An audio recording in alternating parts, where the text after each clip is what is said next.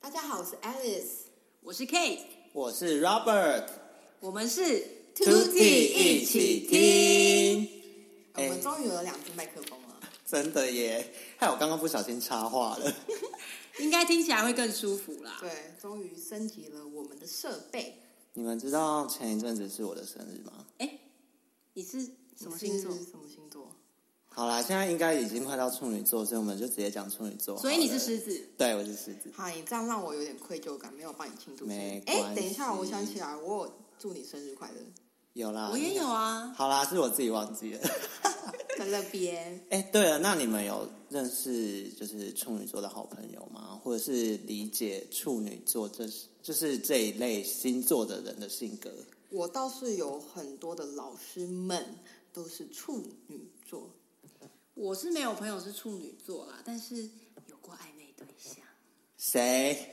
哎呦，这个 就，但是后来就是没有什么结果，因为个性上差异太大。那你们觉得处女座有什么样的特点吗？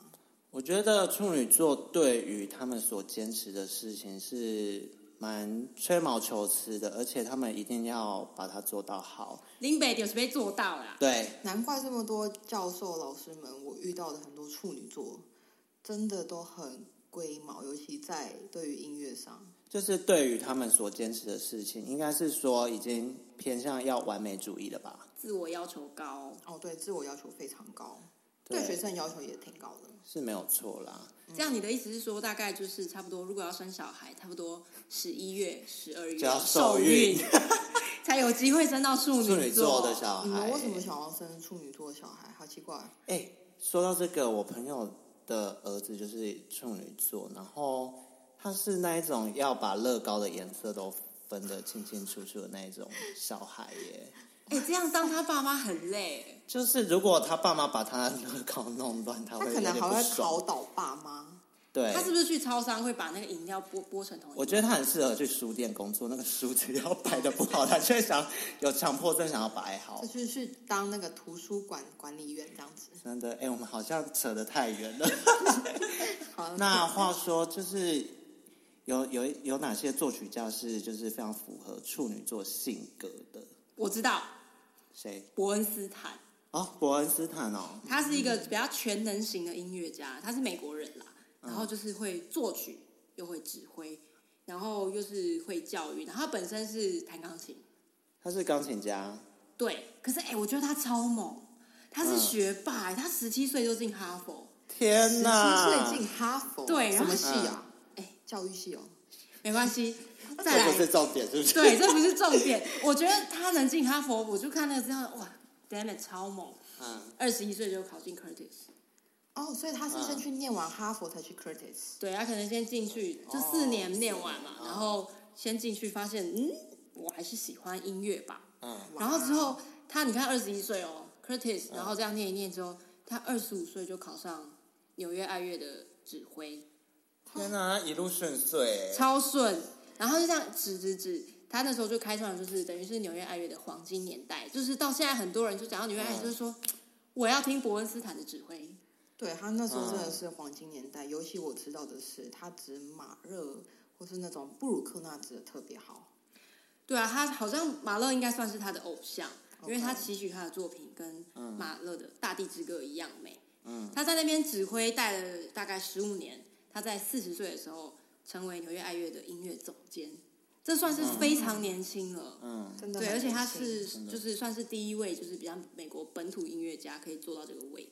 哦，所以他就是没有都没有出国留学之类，就是在美美国本土培养的那种。对，没错。。可是嗯他之后有啦，他就是在五十一岁的时候，嗯他就决定，嗯，我要离开美国，我要去欧洲走走。嗯对，然后他就是那时候就去跟纽约爱乐嗯做一个合作， ，OK。然后他在那哦时候比较有名的算是他把贝多芬的第九号交响曲合唱，嗯第四乐章不是有欢乐颂吗？嗯，对，等一下我们可以放一下音乐听一下，他把他的。没错，就是这个，相信大家一定都听过。嗯他把他《欢乐颂》的歌词改成《自由颂》，嗯，自由送。 《自由颂》。我相信讲到这边，还有一些人，好，可可能大部分的人然后我觉得自由颂这个名字听起来很有送啊，自由就是送啊，很本这土的样感觉。 可是美国本来就是很强调自由 freedom。嗯这，件事情，对啊，对，我相信讲到这边，应该还是很多人想说，哦，所以他到底是谁？嗯，这个时候就要讲到他著名的音乐剧《西城故事》。哦，这个我有听超有过。嗯名的。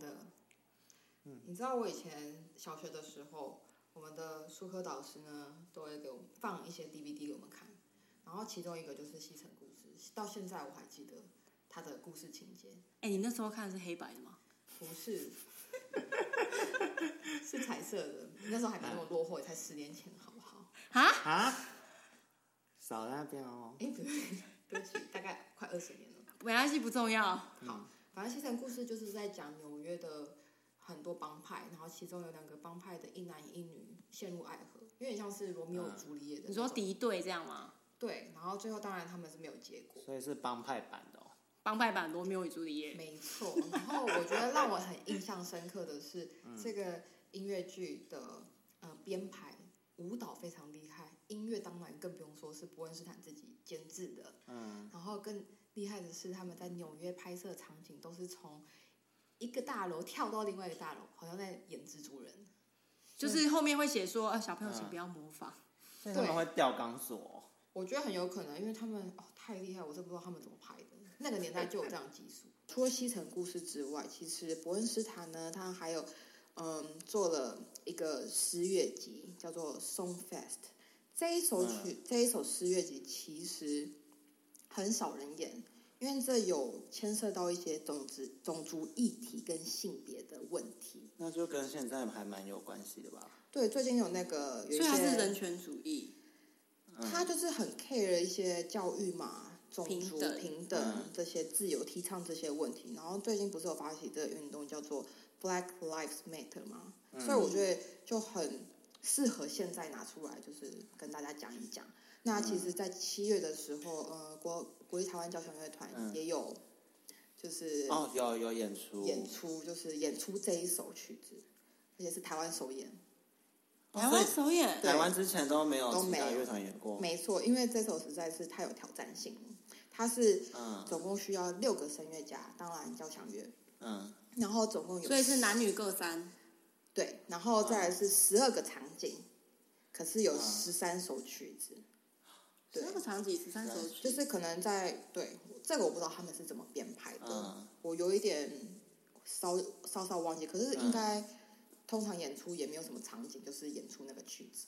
那其中哦第五首呢、是呃有关系到就是种族的议题，所以跟现在那个黑人那个公车事件是蛮有相关的。黑人工程哎，师是还公车是事件，不是那啊个啊是被警警察警察被弄那个，警察就是压制对，那可是这脖个子这个第五首还蛮令人嗯感动的地方是，呃，是在讲述他是伯恩斯坦使用了两个诗人的呃诗，然嗯后放在里面，然后穿插，因为用音乐穿插作为他们两个在交谈，然后这个白人就说，哦，这黑人是我的好兄弟，类似这样子的一个哦诗曲，然后嗯所以其实很挺令人感动，所以从头到尾这十二首，呃，对不起，十三首曲目都是请很多不同的著名诗人，嗯，嗯，就是应该说用他们的诗来来作为这个歌词，嗯，对。哦，原来没错有，那么这是深的在含义啊美国建建国两百年的时候做的。就是他需要会音乐，然后他还要懂诗词。对，所以这个伯恩斯坦嗯真的是还非常伟大。学霸型音乐家，对啊，就是全能而学且哎好像霸，长得也蛮帅的啊。处女好啦好座应都该应该都自还我就还没有自我自我要求，要求所以可能很至少高都啦是干干净净一。定对干，我觉得还我碰过都还蛮干净的。碰碰过什么？通过哦，没有啦，那边没有在那里碰过处女座，我是说碰过的交涉过的人。哦，好啦，对，好啦，今天以上这个就是我们分享的处女座。对，有对关呃不同星座的音乐家小故事。嗯那之后，其实我们不定期的话，还是会推出一些星座的系列。那下一下一期应该会是天秤座，没错，天秤俊座男美女俊男美最多女的，最多不知道星座大家知不知道任何天秤座有关的音乐家呢？可以在下面留言给我们哦。好，谢谢大家，嗯谢谢大。家。接下来我们要放一段， Alice 演出的片段，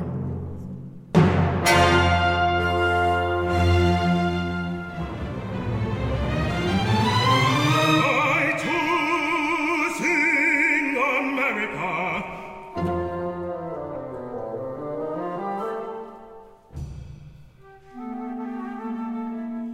I am the darker brother.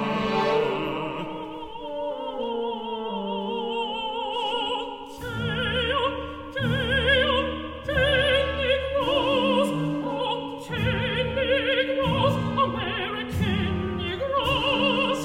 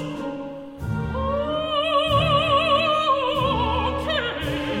Okay, okay, American Negro. They send me to eat in the kitchen when company comes.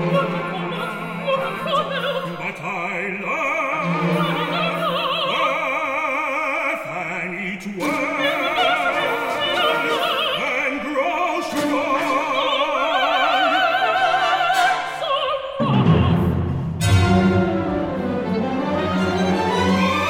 I'll sit at the table when company comes. Nobody'll dare say to me, eat in the kitchen